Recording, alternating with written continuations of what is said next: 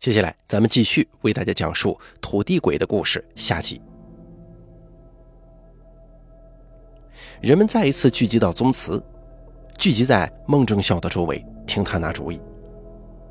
可是孟正孝仍旧没什么主意。于是有人提议，不如晚上大家都聚到宗祠里，兴许这样会安全点。他话刚一说完，孟正孝就拿眼瞪他。祖上的规矩。外姓人不能留在宗祠里面过夜，但只让本姓的人进宗祠，未免又太不仁义了。关大强这个时候站出来说：“大家别慌，好好想想，这邪物一开始是怎么出现的。”经他一提醒，大家想起来，这怪物最初是从宗祠前的榕树下冒出来的。关大强默默地说：“榕树啊。”哎，大家有没有听过一个传说呀？他所讲的这个传说当然是孟庄的传说了，外村人不知道。虽然关大强严格来说也算是外村的人，但他毕竟跟孟庄沾亲带故，兴许听说过什么。关大强继续说：“咱们这宗祠，听说以前啊是拿一座神庙改的。”孟庄的人听到之后都议论纷纷。显然，这个传说他们也是多少有所耳闻。就说是过去有风水先生说，现在宗祠所在的位置是全村最好的一块地方，堪称是宝地中的宝地。宗祠建在这里，能够庇佑子孙兴旺发达。于是祖上就把这里原来的一座庙给拆了，改成了孟氏宗祠。至于那座庙以前是什么庙，就说法不一了。关大强说着，看向孟正孝，可是孟正孝不说话。关大强继续说：“大家伙说，这怪人是不是之前被抢了庙的神仙呢？这会儿冒出来想报复咱们全村的人呢？”他又看向孟正孝，等着他说话。孟正孝斜着眼睛看他，说道：“怎么？难道你是要把咱孟家列祖列宗的牌位都砸了，换上那个怪人的牌位吗？”关大强不说话，心想：反正死的都是你们孟庄的人，跟我们有何关系？孟正孝说：“还有几天就是清明祭祖了，无论如何，我不会因为这捕风捉影的猜测，把祖先的牌位在清明节请出去。”回应他的声音寥寥，看来关大强的说法在众人的心中是扎了根了。孟正孝看着面前这群不孝子孙。更生气，他说：“现在本就是兵荒马乱，死些人怎么了？就算这庄子一半的人都死了，咱们也不准对祖宗牌位做什么大不敬的事儿。”孟征笑话说的严重，剩下的人更不知道该说些什么。有人在心中默默骂孟征笑，说这绝了户的老太监自己没孙子，就不把别人的命当命了。这个时候。宗祠外突然闹哄哄起来，孟正孝面前的人群让开一条道，何海龙提着一个人进来，一下子摔在孟正孝面前了。这个人刚被扔到地上，就爬着到处磕头，一边磕头一边说：“爹，爹。”众人一看是小赖子，不由得哈哈大笑。妈的！何海龙上来骂了一句：“这小子！”我已经好几次看到他鬼鬼祟祟的溜进那些前晚死了人的宅子。孟正孝看着地上乱爬的小赖子：“你这小畜生，到别人家中干什么？”小赖子嘿嘿的傻笑着，爬到孟正孝跟前说：“爹，我我去找点吃的，屋屋里有酒有肉的，没人动也没人吃，多浪费呀。”孟正孝叹了口气，摆了摆手。要是在平常啊，小赖子这种行为一准要受罚。但眼下他有更头疼的事儿。他看着小赖子低眉顺眼的滑稽模样，心中一阵恶心，对何海龙说：“把他弄走吧。”何海龙冲着小赖子说：“滚蛋！”小赖子就像狗一样从人群当中爬了出去。不少人看了，又忍不住笑了。孟正孝叹了口气，他想到当年洋人也是看中了这块地，说是要建教堂，官府也站在洋人这边。他父亲兄弟几个当着洋人的面把刀捅进了肚子，这才保住祠堂的。眼下这帮傻逼怂货，才死了几个人，居然就吓得想把祖宗牌位给扔了。他看了看天，盘算着清明节还有五六天就到了，心想：难怪这天总也不见晴啊。第五集，到了第八夜，孟庄死了五户二十六口了，这里面有孟庄的人，也有外姓的人。还有外村的人，彼此之间找不到任何共同点。这下子，原本淡定的许多人也不淡定了。村里拢共有三百多口人，这就等于一下子死掉了将近五分之一的人。这个怪人近乎是在屠村了。慌乱的人群又来到宗祠，却发现宗祠大门紧闭，孟正礼闭门不出，孟正孝也没了人影。人们等了一会儿之后开始争吵，他们分成了两波，一边是关大强领头的一部分外村人，还有一部分孟庄人，他们都嚷着要把孟氏宗祠给拆了；而一边呢是孟正礼大儿子孟宗义带领的人，他们守在宗祠门口寸步不让。两边吵的是越来越厉害，却始终没动手。这些外村人毕竟是借住在孟庄。先动手必然理亏，而孟宗义则认为，族人一直以来都是以诗书传家，讲究以理服人，更不会动手。两边一直对峙到黄昏，等到日头西垂，榕树长长的树影照在沧桑的石板路上，这两边啊都没来由的开始感到恐惧了，于是各自散开。第十天晚上。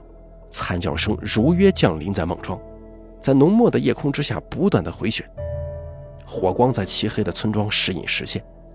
在惨叫声落幕后的下半夜，那点点的星光好像是突然开始朝着一个方向汇聚。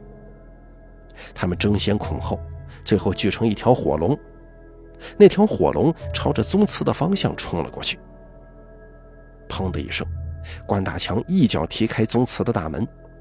他带领的七八个外村壮汉鱼贯而入，他们额头上缠着白色的头巾，跨过高大的仪门，跨过平常孟庄讨论重大事情的厅堂，跨过后院的两座古老碑厅，向着供奉孟氏列祖列宗牌位的后寝大殿冲了过去。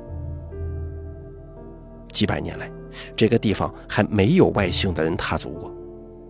此刻，这群外姓人雄赳赳、气昂昂。他们要把孟氏列祖列宗的牌位给砸烂，把神龛还给那个不知名的牛鬼蛇神。可是他们来到黑漆漆的后殿，看到后殿的景象，脸上却瞬间布满了错愕和惶恐，因为在大殿的木梁上挂着一排影子，那是一些早已死去不知道多久的尸体。瘦长的身子在黑漆漆的大殿上被风一吹，就晃来晃去。他们被震惊的不敢往前迈步。许久之后，关大强才举着火把凑上前，仔细端详这些挂在大殿上的尸体。他看到了孟正孝，还有其他几个孟庄的老人。他不明白这是怎么了。是他们预料到今天晚上自己会带人过来砸牌位，所以连夜上吊，想以死相逼吗？还是那个杀人不眨眼的怪物把他们带到这儿，逼着他们一个个悬梁自尽呢？关大强回过头来，看向他带来的这群人，这群人也不知所措地看向他。宗祠外出现了声音，那是闻声赶来的孟庄人。他们也陆陆续续的来到了后殿，并且被眼前这一幕深深震撼了。关大强等人举着火把，尴尬的站在大殿前。而这个时候，背后突然传来一声响亮的“操你妈”三个字。只见孟正孝的外甥何海龙拨开人群，拿着一把斧头，向着关大强等人冲了过来。关大强等人立即举着火把朝何海龙挥去。而这个时候，孟宗义走了出来，喊了一句：“住手！”他看了一眼何海龙，又看了一眼殿前的关大强，说道：“都住手吧！二叔父他们悬梁不过是以死相见，劝咱们不要内斗。外敌未除，就先乱了自己的阵脚啊！”关大强现在自知理亏，但仍旧大喝道：“现在我们又出不去。”那邪物除又出不了，就为了你们这几个破牌位，你要我们所有人都给你们孟庄陪葬吗？孟宗义冷哼一声说：“要你们陪葬又如何？如果不是孟庄收留你们，你们恐怕早就扑尸荒野了。”孟宗义话音刚落，不想惹来更多人不满，一时间人群又乱作一团，互相推搡谩骂。就在局面难分难解的时候，孟宗义看到一个人挤过人群，把那些枯枝般的尸体放下来，然后跪在尸体面前，挨个做着奇怪的动作，嘴里还在念念有词。他大喝道：“孟二狗，你干什么呢？”那个人影一愣，站起来说：“我，我在给他们做祷告呢。”孟二狗是孟庄唯一的基督徒，他名叫孟二狗，但他不允许别人这么叫他，他要别人喊他孟约翰，但是没人这么喊他，人们仍旧叫他孟二狗。后来孟二狗发了几次怒，于是大家只好当面改叫他孟约翰，但背地里仍旧喊他孟二狗。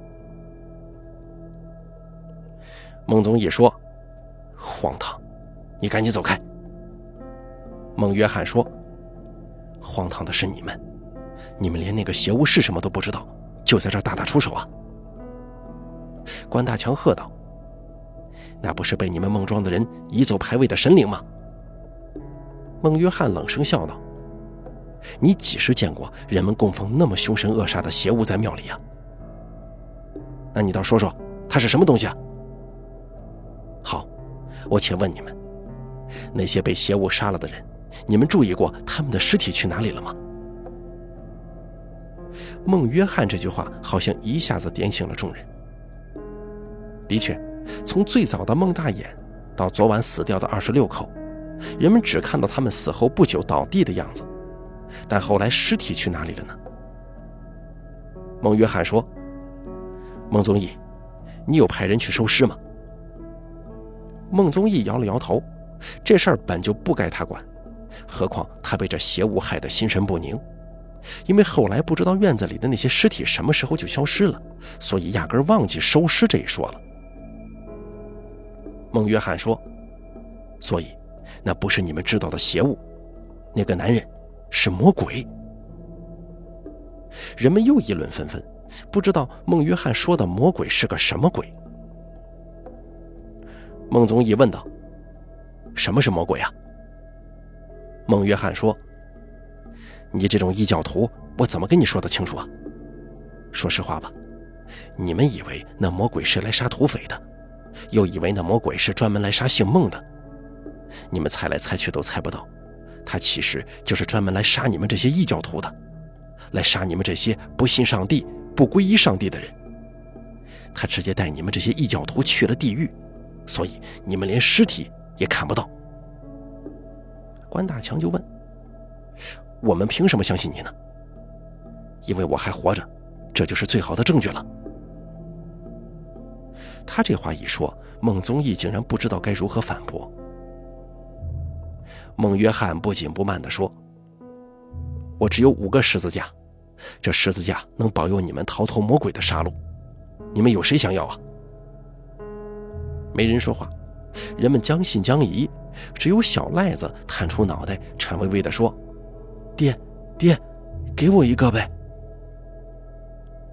孟约翰鄙夷地看了一眼小赖子，又看了一眼无动于衷的人群，将一个十字架递到小赖子手中，呵斥道：“我又没玩过你娘，我当不起你爹。”他说完又问：“还有谁呀？给我吧。”关大强也要了一个。有一个妇女也拿了一个，哼欺师灭祖的东西，都忘了义和团那会儿，这群假洋鬼子是怎么欺负咱们的吗？何海龙怒斥一声，孟宗义也摆了摆手。剩下的众人都不再出声了。孟约翰见再也没有人拿十字架，摇了摇头。此时太阳快出来了，孟宗义命人先给大殿上的五具尸首铺上白布，然后带人把宗祠的大门郑重锁上。微弱的光透过弥漫在全村的浓浓雾气，一点一点地照进了古老的大殿，照到了那些横躺在大殿上的尸首身上。而那些尸首就在白布之下，一点点的消失了。第六集，哭声开始在梦庄不分昼夜的响，有一些是夜里被怪人屠杀时的哭喊，而有一些则是因为恐惧不分昼夜的哭叫，仿佛这样就能逃开怪人的屠戮一样。第十一夜。当最后一声惨叫声落下后，约半个时辰，天还没亮，人们就听到关大强的声音。他激动而兴奋地大声喊：“爷没死，爷没死啊！” 有些人探出脑袋，好奇地看着关大强手里举着那个十字架，在村庄的石板路上欢快地踩出声音。不久之后，关大强的身后跟上了一个人影，那是小赖子。小赖子也欢快地跟在关大强后面喊：“爷没死，爷没死！”关大强看到小赖子跟在他后头，扭头踹了他一脚，骂道：“滚开！”孟宗义也出了门，他在村子里转了一圈，发现关大强、小赖子，还有那个拿过十字架的妇人，还有孟约翰都活着。他心里犯嘀咕呀，赶忙回家。在他父亲孟正礼的屋外说了他看到的事儿，而孟正礼已经连着六天没出房间了。他知道孟庄晚上死的人越来越多，也知道他二弟孟正孝，还有村里其他几个老人都在昨晚悬梁自尽了。可是他仍旧无动于衷。他不关心孟约翰的事儿，只是问孟宗义：昨天晚上死了几个？孟宗义把他数到的数字告诉孟正礼。孟正礼已经连着快一个礼拜没走出房间了。孟正义不知道他父亲到底打了什么主意。孟庄的人现在开始相信，那个怪人真的就是所谓的魔鬼。这群一辈子敬天敬地敬祖宗的人，一夜之间就改变了信仰，开始争着抢着要入教。孟约翰说。晚了，我手里只剩下两个十字架，我要留一个，只有一个了。这下子，人们开始争先恐后的巴结孟约翰。孟约翰搂着庄里最好看的寡妇，对自己的首席信徒关大强讲起当年同样信仰上帝的太平天国的故事。他说：“信仰上帝真好啊，估计洪秀全当年就是自己这般待遇。”孟宗义隔着门窗说：“爹，你出来管管吧，咱们庄里已经乱套了。那个背弃祖宗、信什么鬼上帝的孟二狗，都成了庄里的土皇帝了。”孟正礼不说话。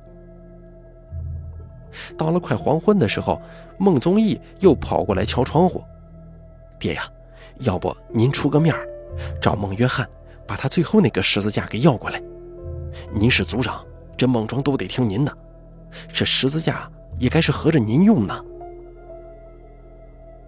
孟正礼还是没说话。不一会儿，门突然开了。孟正礼走了出来，说道：“由着那个兔崽子闹去吧，那玩意儿才不是什么恶魔呢。”孟宗义明显感觉到孟正礼话中有话。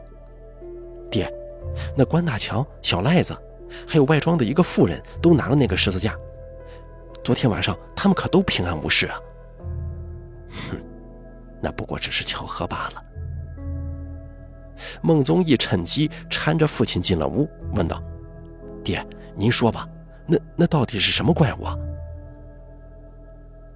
孟正礼看了一眼自己的儿子，叹了口气，转身把门关好，说道：“现在全庄死了多少人了？爹，我上午说过了，算上外庄的，一共是一百一十二口。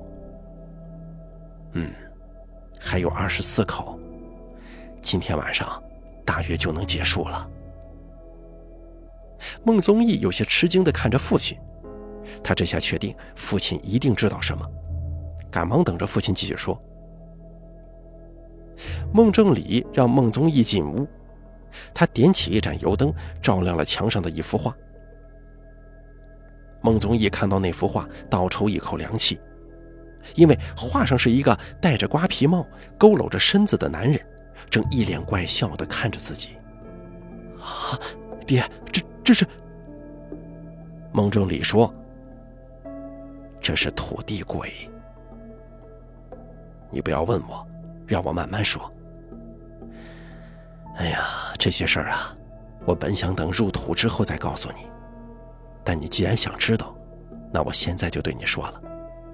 可是你知道之后，万万不可对别人提及，把这些事儿烂到自己的肚子里。你可知道？”咱们孟庄是怎么来的吗？你以为孟庄风水这么好的一块地，在我们孟家来的两百年前就没有人住吗？我告诉你吧，这地方两百年前叫红庄，住的都是红姓的人。两百年前也是天下大乱，中原群盗风起，而咱们孟氏的宗族，就是两百年前流窜到这里的一群土匪呀。你是不是很惊讶？你是不是一直以为咱们家是从曲阜迁过来的亚圣后裔呢？那都是骗你们的。咱们祭拜了两百年的列祖列宗，其实就是一群土匪，一群杀人不眨眼的土匪。咱们领头的老祖宗，就是咱们宗庙里拜的那位汝真公，当年就是他相中了红庄这块风水宝地。他知道天下虽然大乱。但是早晚会安定下来的，土匪这一行当不了一辈子，总得有个地方落脚啊。所以一不做二不休，领着手下把红庄一百三十六口人杀了个干干净净，从此鸠占鹊巢，在这里娶妻生子。等天下安定之后，红妆就变成了孟妆。对了，说到这邪物了。汝真公当年杀红了眼，一直杀到红庄的宗祠里，也就是咱们宗祠现在所在的地方。他杀到后殿的时候，遇到一个老头子。他进去的时候，那个老头子正对着一个画像磕头呢，就是这幅画像了。他当时听到那老头子说：“土地鬼呀，土地鬼，我们拜了你两百年，你守了我们两百年。”两百年太平无事，子嗣繁盛。现在你是要都收回去吗？可咱们汝真公哪听他废话呀，拎起刀就朝那个老头子砍了过去。那老头子临死之前说：“一百三十六口还两百年的债，够了。”后来杀完全村一数，除了逃走的，这刚好是一百三十六具尸体呀。后来呀，汝真公就带领群盗安居于此。宗祠里那些洪氏祖先的牌位，他全都带人烧了，唯独不放心后秦的那幅画像。那画像下面还带着一个坛子，他就把坛子埋到自己住的屋后头，把画像带回家，继续一边供奉，一边打听这土地鬼是什么。后来总算是了解到。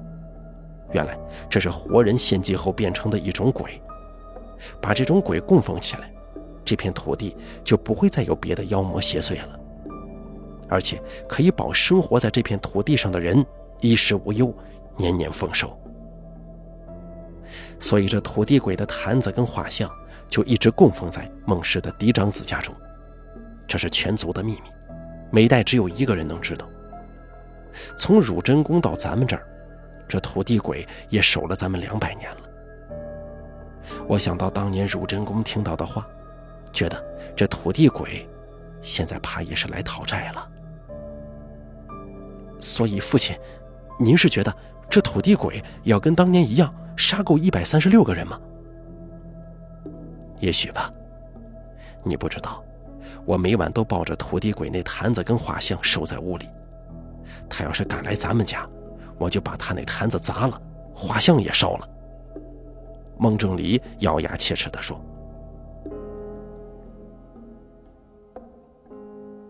夜色来临，杀戮又起。孟正礼抱着坛子走到院子里坐下，听着全村不时发出的惨叫，识别着那些惨叫来自哪家哪户，然后喃喃自语：“老屠户家六口人，刘大脚家三口人。”而孟宗义就守在父亲旁边，他听到了关大强的惨叫，凄然一笑，庆幸自己还好。没舔着脸去跪那个假洋鬼子。第一百三十六口。孟宗义听到父亲说完，重重的叹了口气。结束了，一切都结束了。他赶忙上前扶起父亲。父亲轻轻咳嗽了几声，把身子转过来说：“备些酒菜，咱爷俩好好喝点孟宗义点了点头。从屋里拿出一些酒肉，两个人搬了张小桌子，为这场屠戮的落幕碰了个杯。然后，孟宗一看到父亲身后出现了一个矮小的身影。那个矮小的身影慢慢靠近父亲，悄无声息。月光照出一张满是笑容的怪脸。接着，那个身影走到正在自斟自饮的父亲背后，举起一把斧头，说道。有酒有肉，可以走了。第七集，孟庄剩下的人已经不多了，他们蓬头垢面，不分白天黑夜的疯叫着、哭喊着。唯一精神还正常的，大概就是孟约翰。没想到他的信徒们都被杀了，可他却偏偏还活着。他起初闭门不出，假装自己也被那怪物给杀了。后来见庄里已经没有多少声音，就又悄悄地从家里溜了出来。而这个时候，他撞见了在街上闲逛的小赖子。他吃了一惊，实在想不通这个小畜生怎么还活着。小赖子，你怎么还活着呢？小赖子回头看见他，嘿嘿一笑，说道：“老畜生，你喊谁呢？”孟约翰听他这么说自己，不由来气了：“你个乌龟王八蛋，你喊你爹什么？”小赖子从怀中掏出一个十字架，随手扔到旁边的臭水沟里。老畜生，你怎么还不死？你马上就要死了，跟他们一样。放你妈的狗臭屁！恶魔能伤得了我吗？那才不是什么恶魔，那是专门来杀你们的。这个时候，何海龙也走了出来，他也是孟庄的幸存者。何海龙问孟约翰怎么回事，孟约翰说：“这王八犊子咒咱们呢。”何海龙听完之后，猛地扇了小赖子一巴掌：“去你妈的！要死也是你先死啊！”小赖子捂着脸开始呜呜的哭，他哭了一会儿又开始笑：“我不会死，我怎么会死呢？那是我爹。”我爹怎么会杀我呢？他只会杀了你们，把你们都杀了，替我娘报仇。何海龙又扇了小赖子一巴掌，说道：“你个狗日的，你疯了，管谁都叫爹！”小赖子带着哭腔，愤怒地喊：“那是我亲爹，那是我亲爹！”何海龙说：“你见过你亲爹吗？啊，你娘带着你来投奔孟庄的时候就说过。”你亲爹早他妈死了！小赖子继续捂着脸骂道：“我爹死了，但我爹知道你们欺负我娘，欺负我，所以他变成厉鬼，也要来杀了你们。”何海龙生了气，提起小赖子就开始揍。小赖子一边哭一边脏话连连，各种骂。何海龙揍了一会儿就停了手，他听到小赖子骂“操你妈”。不由得笑了，哼，老子还真操过你娘呢，他妈的！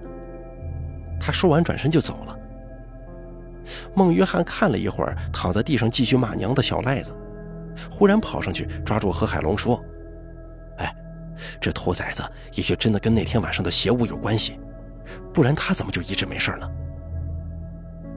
何海龙说：“操你个假洋鬼子，你真觉得那天晚上那个怪物是小赖子亲爹变成的厉鬼吗？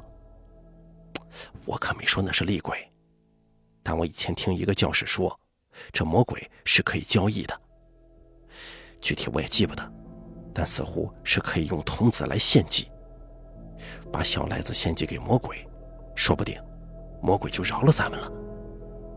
你去你妈的，还给我魔鬼魔鬼呢！你那些个信徒不一个个都他娘死了？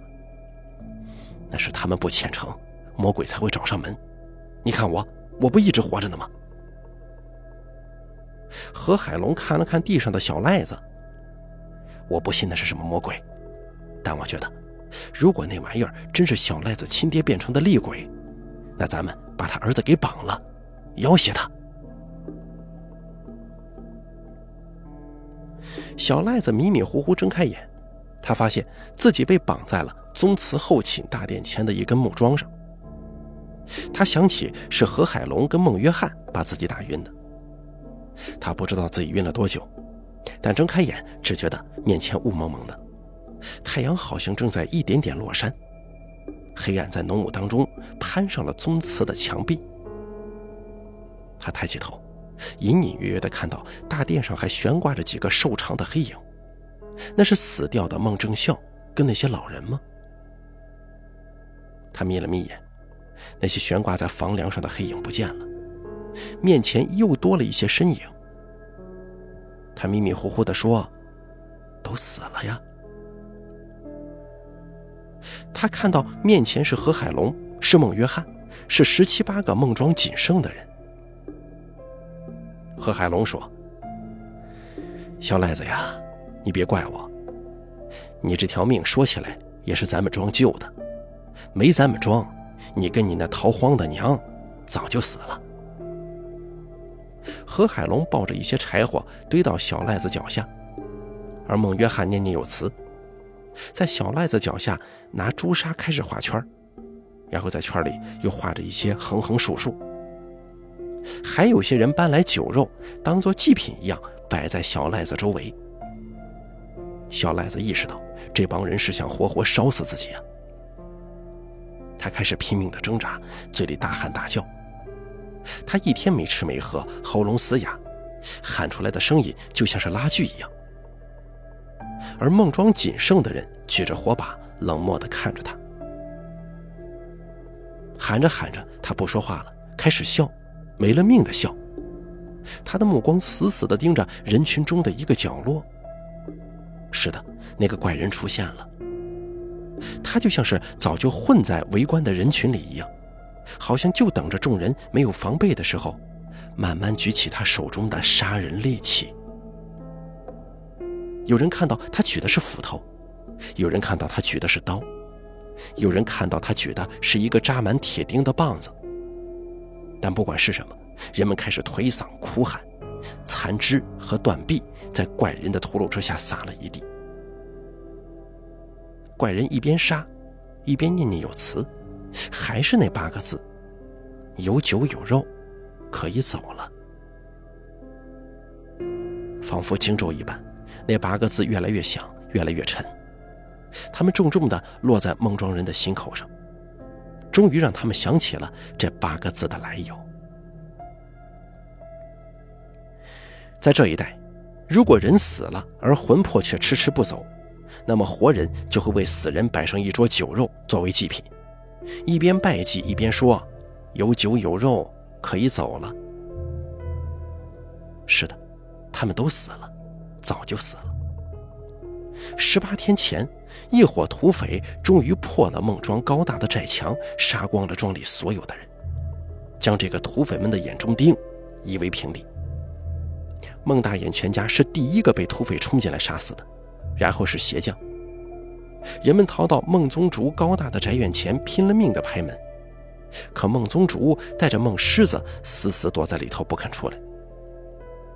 可是孟宗竹的高大宅子实在是太招摇了，土匪一进来就被这宅子给吸住了眼睛，所以很快，孟宗竹的宅子也被土匪们给攻破了。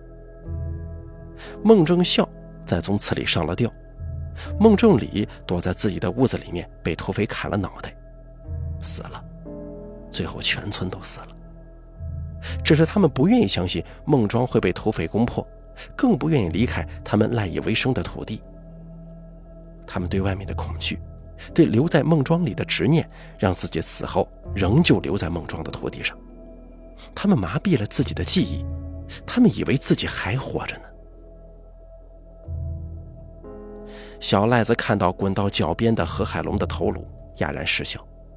那些迷失的记忆也涌进了他的脑子。他想起娘说过，他的父亲曾经也是孟庄的人，但是做了背离祖训的事情，被从孟庄赶了出去。后来父亲在外面认识了娘，再后来父亲生了大病，他临死前带着娘和刚出生的自己回到孟庄，央求孟庄人能收留他们。孟庄是收留了他们，可他们原谅不了孟庄人对自己和娘做过的那些事情。他是带着对孟庄人的恨长大的，所以，他悄悄勾结了一伙土匪，用蒙汗药迷倒了守在寨墙上的孟狮子等人，把土匪放了进来。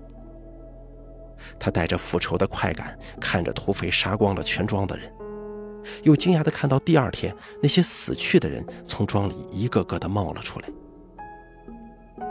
他知道，他成了庄里唯一的活人。神志有些混沌的他开始分不清他们是人是鬼，记不起土匪到底杀没杀进来。他开始跟这些亡灵在梦庄里继续生活。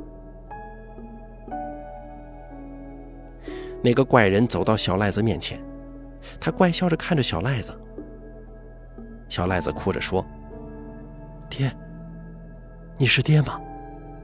你来替我跟娘报仇了吗？”怪人不说话，他当然不是小赖子的爹了，他是土地鬼，是守护一方土地、驱鬼辟邪的神灵。在他守护的土地上，只能有活人，其他任何鬼祟他都会亲自杀掉。所以他没有动小赖子，他转过身消失了。这片土地上发生的一切终会归为沉寂，但这片土地还会继续存在。而这片土地，总会迎来新的活人。好了，土地鬼的故事演播完毕，感谢您的收听。本故事作者火柴盒，由大凯为您播讲。